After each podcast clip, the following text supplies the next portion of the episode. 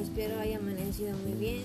Me presento. Soy la alumna Katia Chávez Rodríguez de la Escuela de Enfermería Inés Chávez de la materia de procesos químicos farmacológicos del profe José del Carmen León.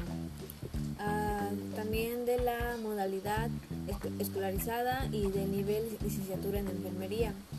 Hoy en día quiero compartirles sobre el tema de medicamentos de alto riesgo eh, y también qué son y cuáles son los medicamentos de alto riesgo. De ahí desglosaremos el tema.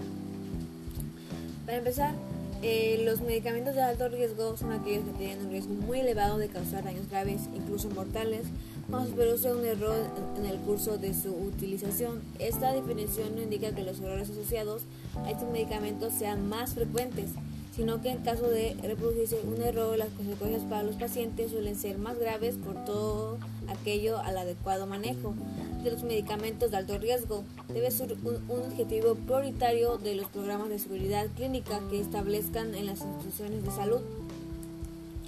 Eh, los medicamentos de alto riesgo pueden ser electrolitos concentrados, citotóxicos, anticoagulantes e insulinas. Los electrolitos concentrados son de alto riesgo son aquellos que producen que pueden ocasionar daños graves, incluso mortales. Cuando se produce un error en su utilización, la interacción del sulfato de magnesio con calcio puede potenciar sus, sus efectos produciendo una excesiva y repentina disminución de la tensión arterial. Al igual que los niveles de magnesio por encima de 12 miligramos producen depresión respiratoria. La presentación de los siguientes medicamentos se puede prestar a confusión. Los citotóxicos. Eh, la mayoría de errores de medicación en la administración de los citostáticos son debido a errores de escritura, específicamente por confusión en las unidades de medida, desplazamiento de la coma de señalización de decimales y edición de ceros. Eh, también los tratamientos con citostáticos son generados de efectos adversos con consecuencias graves, medio 10% de invalidez permanente.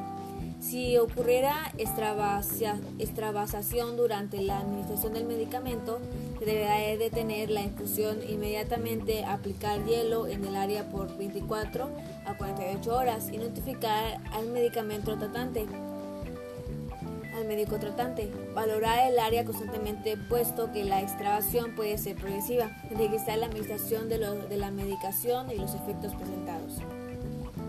Los anticoagulantes. El uso inapropiado de la heparina, heparina puede ocasionar puede, perdón, puede provocar hipersensibilidad al principio activo, náusea, vómito, urticaria, malestar general, cefalea, fiebre, asma, rinitis, reacciones anafilácticas, irritación local, eritema, hematoma, ulceración y hemorragia. Eh, las insulinas. La hipoglucemia es la complicación más frecuente de la terapia con insulina y presenta el evento adverso extremadamente frecuente en pacientes postquirúrgicos. La, sobre, la sobredosificación de insulina puede ocasionar hipoglucemia, estenia, confusión, palpitaciones, transpiración, vómito, cefalea. El 3, el 3 a 4% de los pacientes presentan reacciones alérgicas en los sitios de inyección. Las reacciones hipoglucemia o hiperglucemia no se corrigen, pueden ocasionar causa pérdida de la conciencia, coma y, y, muerte.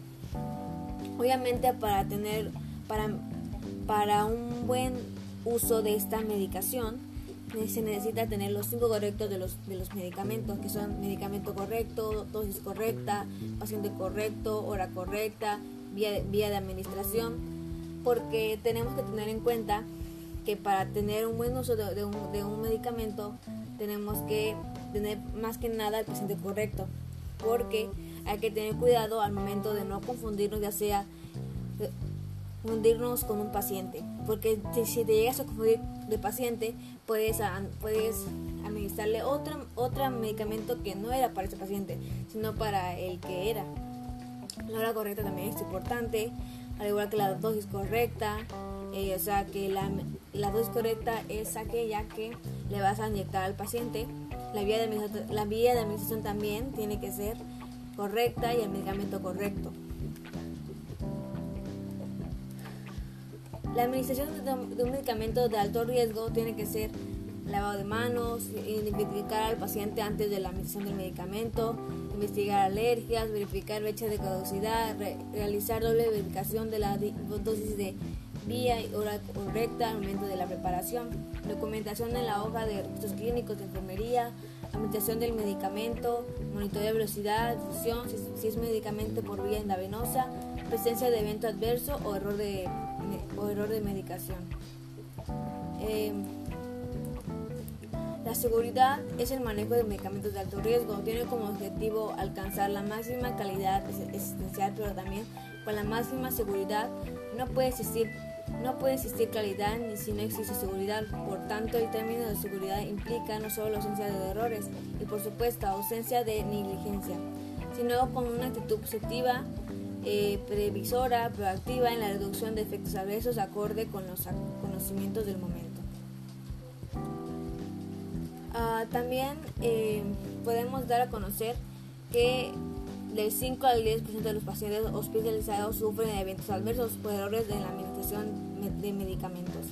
El evento adverso, el, evento adverso a, medicamento abarca la reacción adversa al medicamento y el error de medicación. Los errores por medicación puede ser puede ser por prescripción, omisión, dosis, vía, horario, preparación, técnica de administración administración de medicamentos deteriorados, administración de medicamentos sin prescripción. Un estudio demostró que, de que, que, de los errores de medicación reportados se presentan con mayor frecuencia en la preparación y administración de medicamentos, que son el 64.3%. Los errores de medicación que se presentan en la fase de preparación y administración son de omisión 50,9%, dosis 16,5%, horario 3,5% y de técnica de administración 12.2%, siendo más frecuentes con antineoplásicos e inmunomoduladores 24,3% y antiinfecciosos 20,9%. El 56% de los errores corresponden a la prescripción médica, el 6% a la transcripción de la prescripción, el 4% a la distribución del fármaco y el 34% a la administración del medicamento. Eh, los principales factores de riesgo para un error por medicación profesionales, profesionales con poca experiencia, profesionales de reciente incorporación a la institución, incorporación de nuevas técnicas o, protocolos que implican curva de aprendizaje, atención médica de urgencia, edad, edad del paciente, los extremos de la vida, niños y ancianos, pacientes con patologías severas y terapéuticas complejas. Eh, terapéuticas de duración prolongada, gestación de, de de las organizaciones de salud con una pobre cultura organizacional, los hospitales de escuela, altas tasas de rotación, ausentismo, e impuntualidad de los prestadores del servicio de escasez de personal con las consecuencias de carga de trabajo. Entre las causas de para administración incorrectamente medicadamente se encuentran falta de atención, acceso de trabajo, confusión, nombre de parecidos medicamentos, presentación del medicamento, cálculo de dosis, falta de, identificación del, paciente, falta de conocimientos, falta de aplicación de lineamientos establecidos para la aplicación de los medicamentos. Los errores de medicación tienen una repercusión económica esencial de magnitud para el sistema de salud.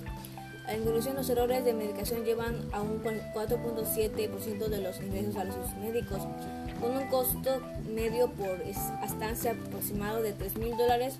Asimismo, causan acontecimientos adversos en el 1,4% de los pacientes hospitalizados. Al igual que la utilización de abreviaturas, acrónimos y símbolos no estandarizados en la Presión médica para indicar el medicamento expresada la dosis vía frecuente de administración es una causa conocida de errores medicamente. También es importante que a la hora de administrar un medicamento haya una doble revisión dependiente. Cuando se administran fármacos de alto riesgo, hay una intervención que se lleva a cabo para garantizar que el paciente reciba la, medicación de la manera más segura posible.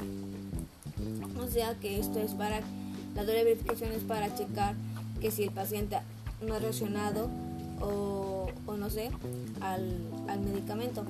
Eso sería todo. Gracias.